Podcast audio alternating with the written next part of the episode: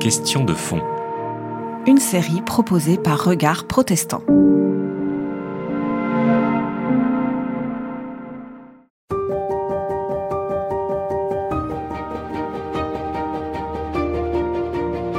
Pierre Bayle, c'est euh, un, auteur protestant, euh, fils de pasteur euh, de la fin du enfin, deuxième moitié du, XVIIe siècle, hein, donc, qui est contemporain, je dirais, de la montée en puissance des, persécutions contre les protestants en France, et puis, je dirais, de la révocation de l'île de Nantes et de, du refuge, de l'exil. Lui-même, il va, il va s'exiler à Genève, puis, puis à, Rotterdam.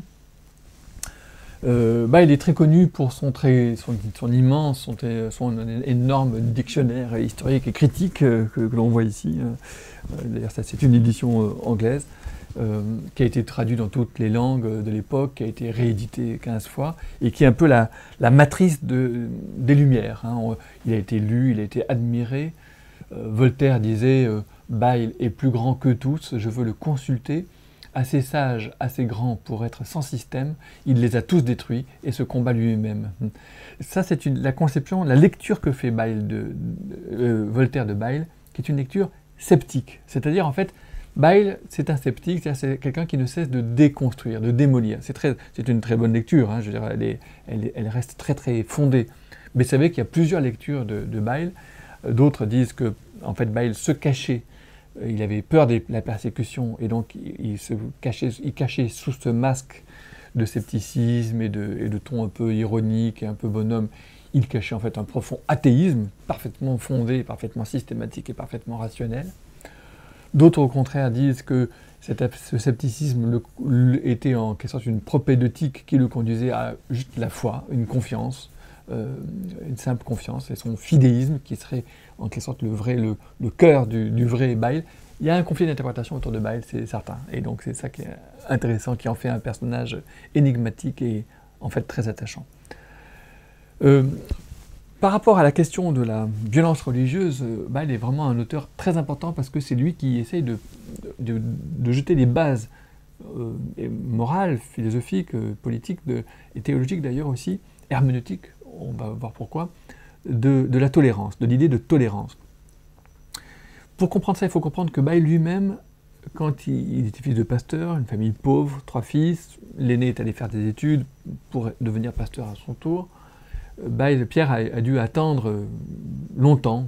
Il était déjà âgé lorsque le frère est revenu et que lui, à son tour, pouvait, euh, a pu aller faire des études pour devenir lui aussi pasteur. C'était ça qui était prévu, une famille de pasteurs, une dynastie de pasteurs, comme il y en a eu beaucoup. Et puis, euh, dans la toute petite académie protestante depuis le rang, euh, près, de, Montauban, là, il a, découvert euh, Toulouse, il a découvert les jésuites, il a découvert les bibliothèques immenses, prodigieuses, et il a été, la tête lui a tourné d'une certaine manière. Il est venu faire ses études chez les jésuites à Toulouse, et au bout de quelques mois, il s'est converti au catholicisme. C'était la catastrophe dans sa famille. On est déjà dans une époque de, de, de début de persécution, en tout cas d'intimidation. Et donc, quitter une minorité, quitter une majorité, c'est pas difficile. Quitter une minorité persécutée, c'est beaucoup plus difficile, même psychologiquement. Donc là, il a vraiment eu un geste extrêmement, euh, extrêmement fort. Enfin, qui n'est fort que parce que justement, au bout de quelques mois, euh, au bout d'un an à peu près, il s'est reconverti au protestantisme. Et alors là, il était relapse, c'est-à-dire retombé dans l'erreur, et donc il fallait qu'il parte. Et donc il est parti, euh, il, n'a plus jamais revu ses parents, il n'a plus jamais revu d'ailleurs ses frères, il n'a plus jamais revu son, Ariège natal. Il est parti, il est parti à, Genève, où il a commencé à faire des études de théologie pour être pasteur, mais en même temps il n'avait pas, un sou, il n'avait pas les moyens de... Donc il a fallu qu'il travaille en même temps, il est devenu précepteur, précepteur de plusieurs familles. Et finalement, euh, au bout de 2-3 ans, il est devenu précepteur à Rouen, et tout en continuant à travailler, à lire, c'est un moment où il a découvert Descartes, c'est un moment où il a découvert euh, toutes sortes de, pensées de, son temps, voilà. Euh, et, on lui a proposé un poste à l'Académie réformée de Sedan. Sedan, c'était une petite euh, principauté, donc, qui était, c'était le prince de Turenne, qui était à ce moment-là le, prince de Sedan. Turenne qui n'était, je crois, pas encore converti au protestantisme, mais en tout cas qui protégeait l'Académie de, Sedan. Je crois que d'ailleurs Turenne était mort, en fait. À ce moment-là. En tout cas, l'Académie de Sedan a duré encore quelques années, mais au bout de quelques années, elle a été à son tour fermée. Donc c'était la montée des persécutions. Et donc il a enseigné quelques années la philosophie, la philosophie cartésienne, qu'il déplace légèrement. Il y a une note en marge du cours de Sedan qui a été repérée par Elisabeth Labrousse, qui était la grande spécialiste de, Pierre Bayle. Et donc une petite mention manuscrite au bord de son cours où il écrivait cogitas ergo es, pas cogito ergo sum de Descartes, je pense donc je suis, mais tu penses donc tu es cogitas ergo est. C'est tout à fait symptomatique de la pensée de Bayle, c'est toujours une pensée oblique, une pensée à travers l'autre. C'est pas tout seul, c'est avec l'autre, c'est à travers l'autre, c'est dialogique, c'est diagonal. Euh, euh, la sincérité, c'est pas ma sincérité, c'est il faut que je pense ta sincérité pour que toi tu puisses penser ma sincérité. Je peux pas penser ma sincérité immédiatement. Et ça, je parle de sincérité parce que justement, ce qui lui est arrivé avec cet épisode dans lequel il, il part, il se, il se, il se, il se convertit, il se reconvertit, il lui reste un doute. Il lui reste un doute même sur la sincérité. C'est-à-dire, qu'est-ce que c'est qu'être sincère? Qu'est-ce que c'est qu'être sincère dans une foi? Parce que finalement, on a tous été enfants avant que d'être hommes, comme disait Montaigne, et donc quelque part, nous portons tous des préjugés que nous avons bu avec le lait de l'enfance, dit-il. Et donc, euh, personne n'est entièrement éclairé. Personne ne sait exactement ce qu'il dit ou ce qu'il pense en, matière de religion et de foi. C'est de la foi, et donc il y a une part d'implicite, une part d'inexplicable, une part de, part de confiance, mais qu'on ne peut pas entièrement expliciter et qu'on ne peut pas entièrement argumenter, en tout cas qu'on ne peut pas entièrement savoir. Euh, euh, quand on sait, eh ben, c'est encore qu'on croit savoir. C'est pas encore, c'est toujours encore, il y a toujours encore une part de croire, et donc une part de, de, de, dubit, de, de dubitable, de dubitatif, de, doute. Voilà. voilà. C'est ce doute profond, radical, qui fait que Bayle ne va cesser de faire un plaidoyer pour la tolérance. Euh, euh, la première œuvre qu'il écrit sur les pensées diverses sur la comète, euh, c'est une œuvre très légère parce qu'en fait il se moque de superstition et donc c'est tout à fait admis chez les protestants. il est réfugié à, ce moment-là aux Pays-Bas et c'est tout à fait normal qu'on s'attaque aux superstitions. Mais dans le deuxième traité, parce qu'il y a eu la révocation des de Nantes d'une part, et d'autre part parce que son frère son propre frère, à cause d'une histoire du calvinisme qu'il avait écrit, qui était une histoire très critique à l'égard des, jésuites, euh, ou plutôt d'une histoire jésuite du calvinisme, euh, donc il a essayé de redresser les erreurs d'une histoire. Euh, ce livre a été très mal vu en France et son frère avait été mis en prison et mort en prison à cause du livre écrit par Pierre. Donc il y a eu une violence dans sa vie, une première violence. Son frère meurt à sa place, en prison, à cause d'un livre qu'il a écrit. Et juste après, deux mois après, ou, en même temps, c'est la révocation de l'île de Nantes, les Pays-Bas sont submergés de réfugiés, etc. Et donc là, il écrit un texte, d'abord un texte, un petit pamphlet, ce que c'est que la France toute catholique sous le, roi de, sous le règne de Louis le Grand, et puis un, texte fondamental, intitulé euh, Commentaire philosophique sur ces paroles de Jésus-Christ contre un d'entrée, et c'est un texte d'herméneutique, c'est-à-dire de théorie de l'interprétation. Comment est-ce qu'on peut interpréter le verset de la parabole du festin contre un d'entrée. Hein. Euh, le serviteur qui va aller amener, euh, oblige-les de rentrer dans le festin, puisque ceux qui devaient venir au festin n'y sont pas. Et euh, Bail montre que c'est un usage, que c'est une métaphore, que c'est une, une, manière rhétorique de dire la civilité pressante. En tout cas, on ne peut pas l'interpréter à la lettre, littéralement, comme une légitimation de la violence, des dragonnades, du fait qu'on qu'on viole les filles, qu'on brûle les granges. On ne peut pas justifier ça par ce verset de Jésus. Euh, c'est absolument abominable. Donc là, c'est un, livre contre Bossuet, d'une certaine manière contre Augustin aussi, parce qu'Augustin faisait les mêmes justifications euh, d'une persécution euh, de son époque. Donc, ce traité de la tolérance est un traité très important, parce que c'est un traité dans lequel Bayle va montrer toutes les raisons pour lesquelles la pluralité des opinions religieuses n'est euh, euh, c'est ce qui a de plus qui correspond le plus d'une part à l'ordre politique, à la possibilité qu'il y ait un ordre politique qui ne doit pas être euh, en quelque sorte abîmé par le fait qu'une majorité veut écraser une minorité ou qu'une minorité veut être séditieuse et veut renverser l'ordre établi pour des raisons religieuses, etc. Donc il y a cette séparation.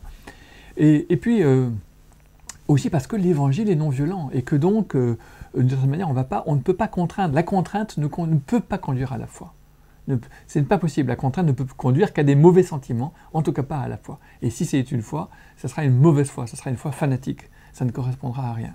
Et donc, euh, et en plus, si une Église se justifie de ce passage, n'importe quel autre pourrait se justifier du même passage, et donc euh, la guerre serait sans fin.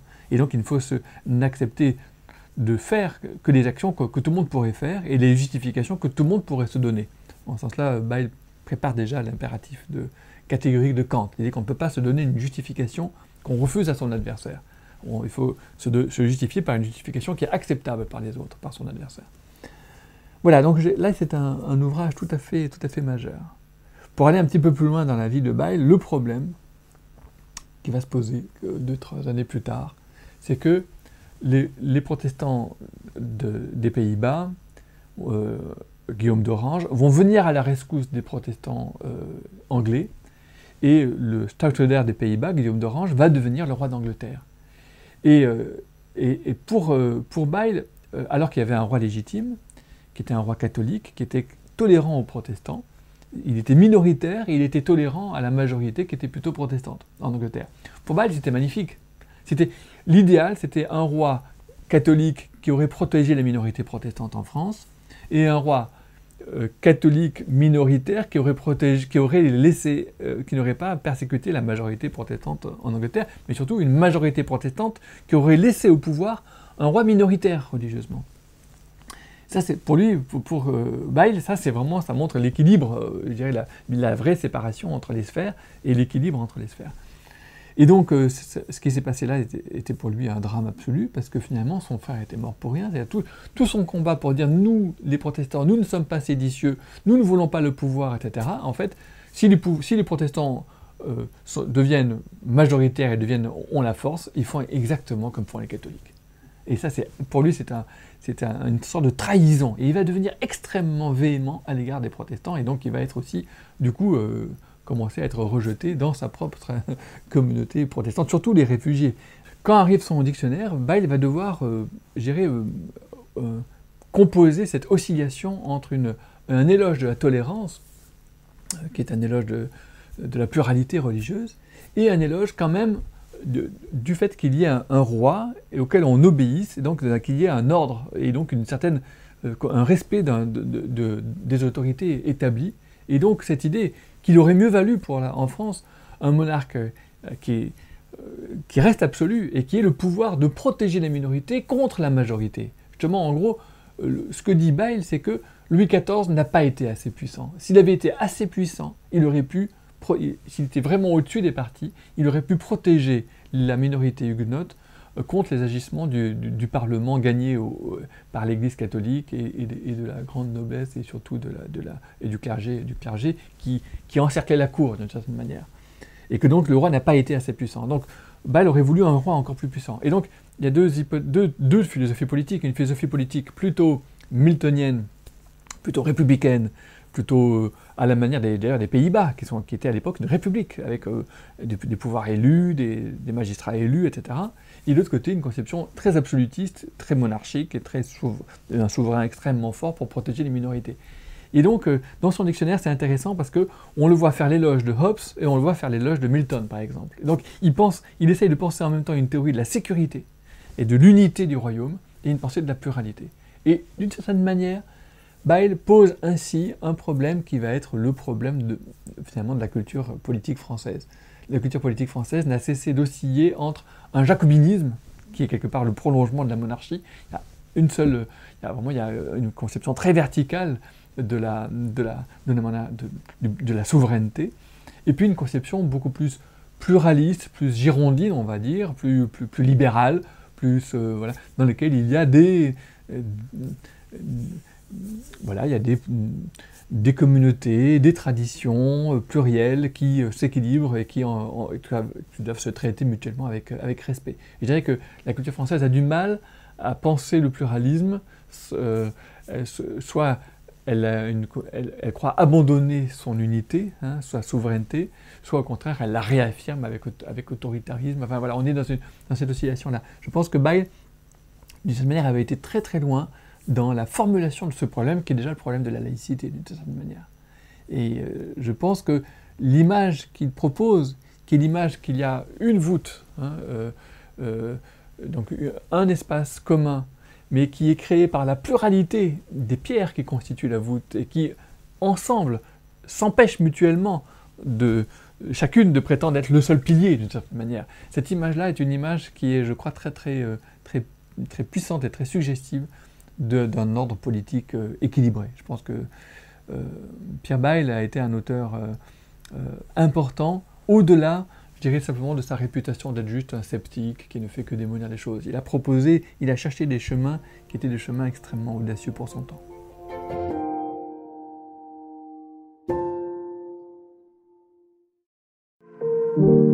C'était Question de fond. Une série de regards protestants.